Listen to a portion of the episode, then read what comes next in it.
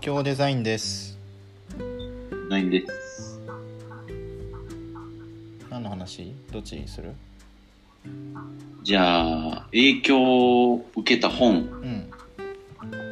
話。いいよ。で、僕、まあ、本読み出したんは、う社会人になってからやねんけど、んあそうなん？そう。で、うちの父親めちゃめちゃ本読む人で、へえそうなんやめちゃめちゃ本あんねんか、家に。へっていうのは知っててんけど、まあ、僕自身は別にその本読むタイミングもあんまなかったから、えうん全然読んでなかった。で、あの、僕2社目がその丸善っていう本屋さんの会社に行って、で、その時はあの、内装のデザインの部署やったから、本自体はあんま関係なかったんやけど、うんその時の上司が、その、あの、本ってつく字って、例えば本当とかさ、うん本質とかさ、うん本っていう字がつく漢字は、もうその真実を歌ってるみたいな、だよっていうのを言ってて、うん、まあ確かにそうやなって思ったのと、うんあとは誰かのなんか本を読んだ時に、その本って結局書く人ってさ、まあその時書く時点でのその人の今までの人生をかけてうん学んだことをこう本に書いて出すから、うん。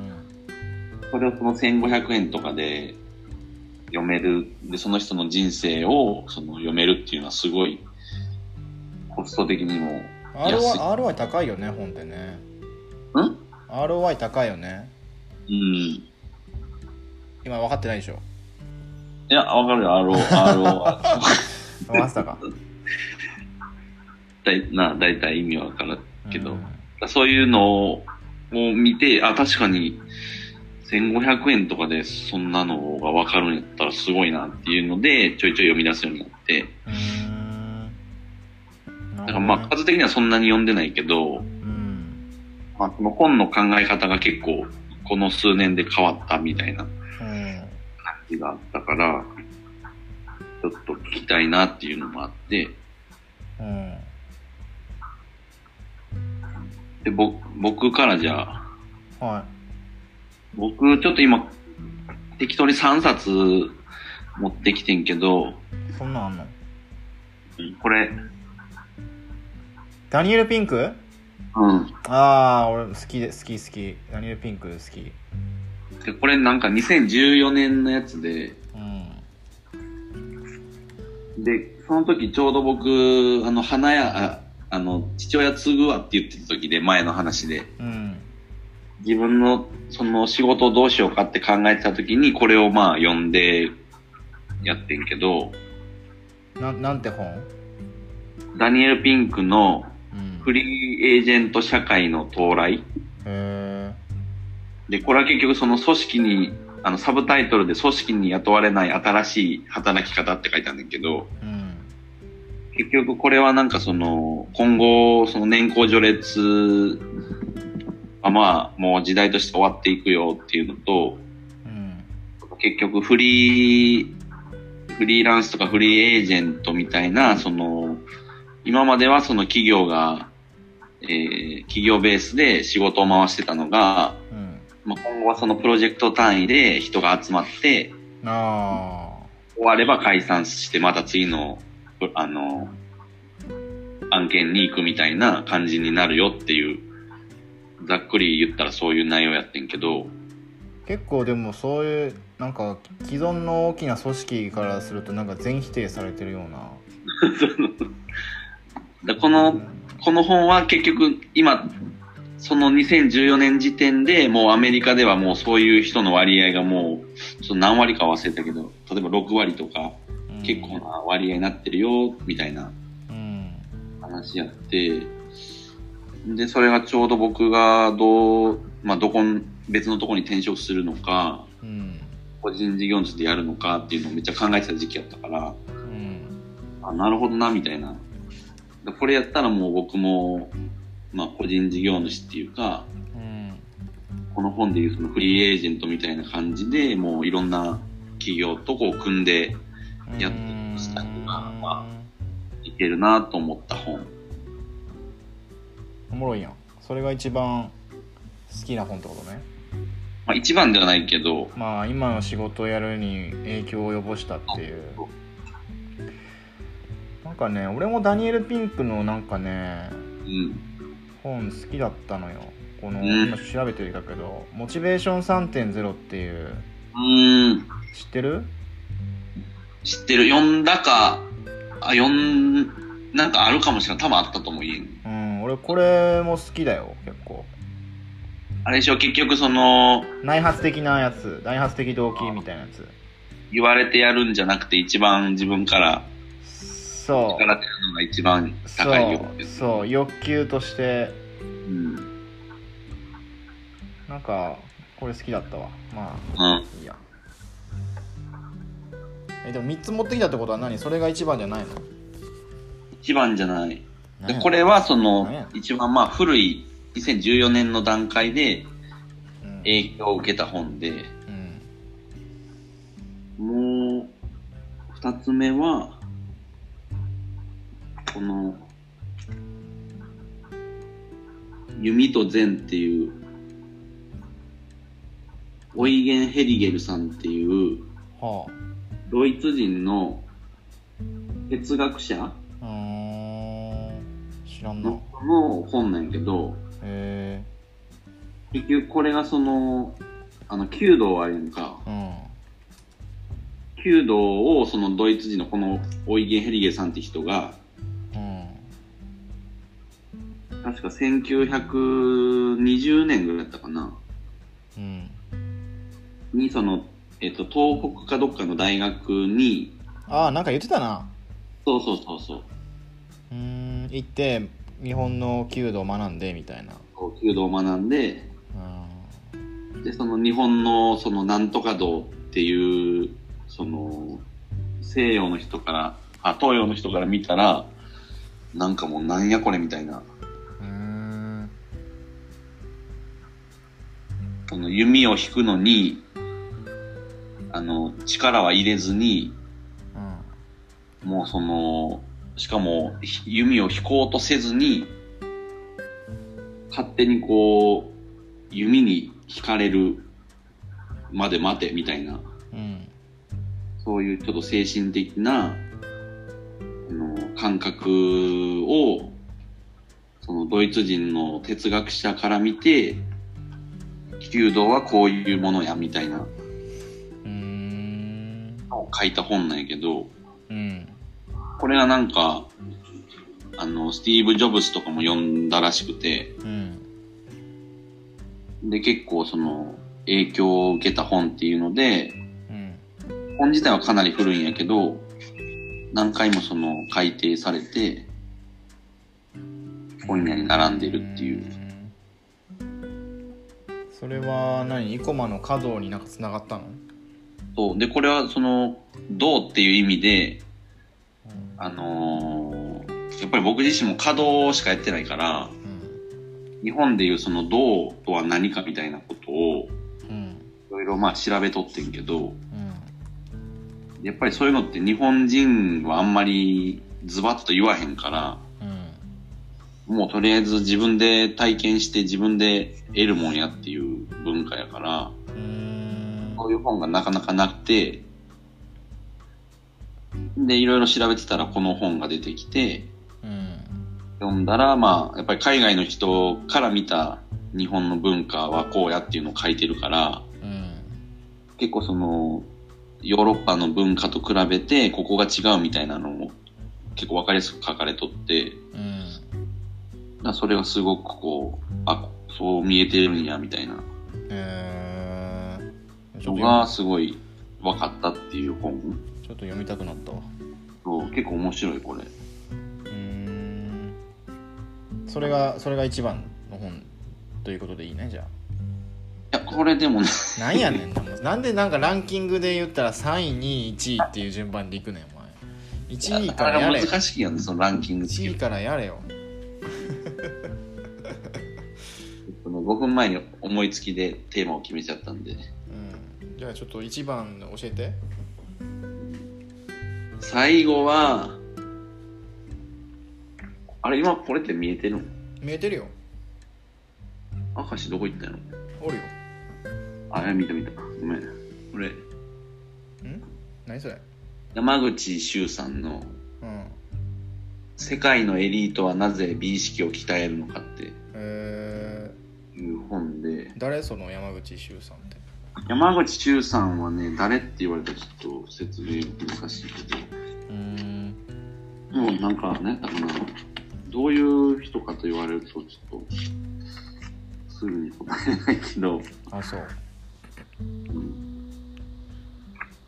でこの本は、まあその明石とやり始めた頃に読んだ本で、うん。で、結局その、またあれやけど、アップルの、うん。その Mac の、あの、デザインとか、うん。あと、日本のあの、マツダの車のうん。デザインとかに、その影響を受けた、あ影響を与えてる、うん。その、結局は、あの、なんていうの、直感、人間の直感的なうん。感覚。うん。だから例えばデータで、あの、何対何だからかっこいいとかじゃなくて、うんそういうのじゃ説明できない、こう、なんかわからんけど、俺これ好きとか、うん。なんかわからんけど、この美術、あの、この海外のアート好きみたいな、うん。そういう感覚を、うん。あの、実はこれから大事やみたいな話で、うん。で、それが、その、結局今、ヨーロッパとかでは、あの、まあ今まではそういうデータ社会でデータ、今までのデータに基づいて、今までがこうだから、こういうデザインにしたらいいとかっていう、やったやったのが、まあこれからはもっとこう、そういう感覚的な、あの、部分のその直感に合わせてやっていくのが、これからのその大事になるみたいな話なんやけど、うん。で、結局その、なんていうの、まあ、この本で書いてる例としたら、その、海外の、あのーなんやろ、一流企業とかが、あの、朝、美術館に行って、うん。アートを鑑賞する時間があるとか、うん。でそれを、あの、見に行くことで、そういう自分の感覚とか美意識をこう育てていくっていうのは一つの例で書いてあったんやけど、うん今日僕がその稼働をやってい、仕事にしていくっていう中で、まあ、単純に普通のその稼働家の、あの、稼働教室やってるとかレッスンやるから来てねっていうのは別に僕興味ないから、うん。まあ、なんかその、それ以外のそういう、あの、なんていうんやろ自分の仕事の方向性を考えるときに、どういうこう切り口がいいのかなっていうのを、ちょっとヒントをもらえたみたいな、うーんそういう本。へそう。でも結局これもさ、その、この本を見て、あ、俺はじゃあ、あの、日本のそういう、最先端とか外資系とか、あとはそのスタートアップの企業さん、あの社長さん向けに、そういう、ああの、最初に明石と話してたアート思考をうん育てる、こう、研修とか体験みたいなので、やろう、やりたいっていうのを最初に、最初の方に言ってたやんか。うん。で、それを思ったのがこの本なんやけど、うーん。ただまあそれもやってみたら、ちょっとやっぱり実際そっちより、あの、うん。文化、単純に文化的な、うんあの、体験の方が響いたっていうのはやっぱあったやんか。うん。だからそれの最初のその仮説に行き立った本なんやけど、うーん。そう、だからこれも結構、バイブル的な？そう、一つの自分の考えをちょっと、その時はまとめれたみたいななんか本ってそうやって読み返したりとかする？あれでもね、なんか、する。なんか。一回読んでもさ結構忘れない？なんかめちゃめちゃ忘れる。なんかどっかに書いたりとかさうん。ノートに書くとかなんかうんブログに書くとかしないとなんか本当忘れるよねだからもう最近はもうその読んで、あ、これいいなっていうところにもう線引きまくって、うんで、それもなんかこう、いついつじゃあ見返そうとかっていうのを決めてるわけじゃないんやけど、うん。なんかたまたまその本家に並べとい、並んでて、なんかこうないかなって見返した時に、たまたまその時にいいキーワードがある本が、一回本読んだ本で、うん。たまたま手に取ったら、あ、こんなこと書いてたねみたいなのは結構ちょいちょいある。ああそうちゃんと見返すようにしてるんやうん。あと結構あの本ってそのフィジカルに買う派？うん、どういうこと？いやだから電電子的に Amazon とかでさあのあー iPad で読む人も結構いるからね最近ああ。いや、僕は紙かな。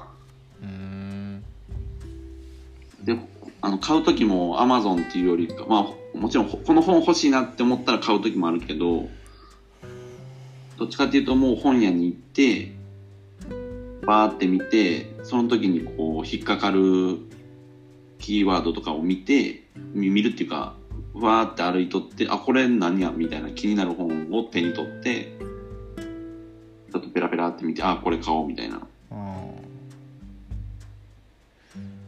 俺はなんかもう本棚のさ容量がもうすでにいっぱいだからああ。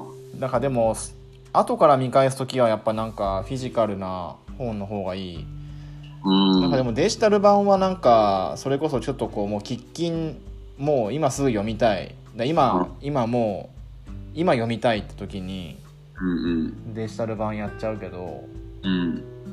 まあそうねあと俺なんか結構雑誌とかも読むからあービジネス雑誌とかうん。そういうのはなんかあんまり本棚に入れるっていうよりかはデジタルで見るかも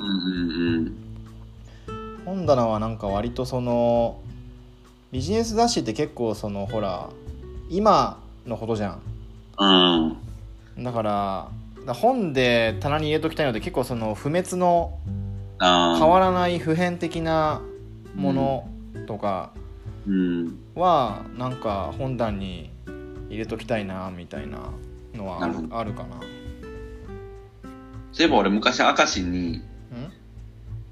なんだかな、マーケの法則？はい。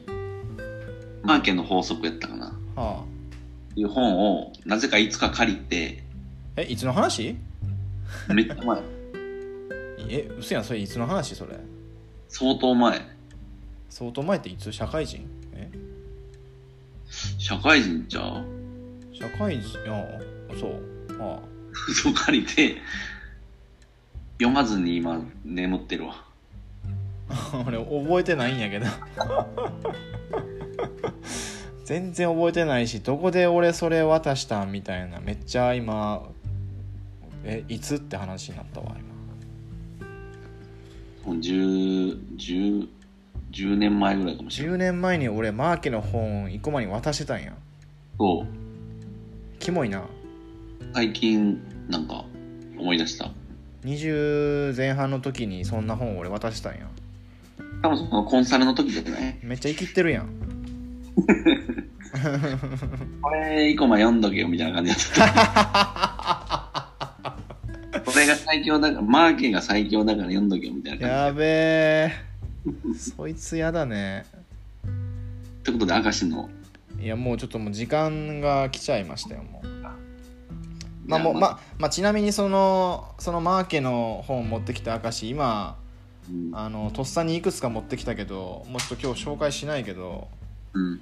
あの一冊これだからね あ、いいですね。いワンピースやかや、ら大事よね。いやもうこれ在宅勤務でやああ、もうコンビニ行ってさうん。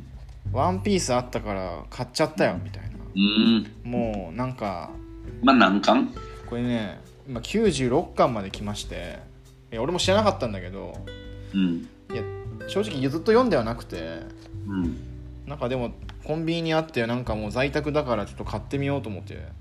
え、最新96ってこと？今96まで来ました。今読んでるのが96ってこと？最新が96あ、さいまだそんなもんなんや。これ今週発売のやつです。先週？今あ週、うん、もう100巻まであともう4つですよ。ーなるほどね。という感じではい。じゃあこんなところで またちょっと別の機会に俺の紹介ができればはい。じゃあこんなところでバイバイはい、さよなら。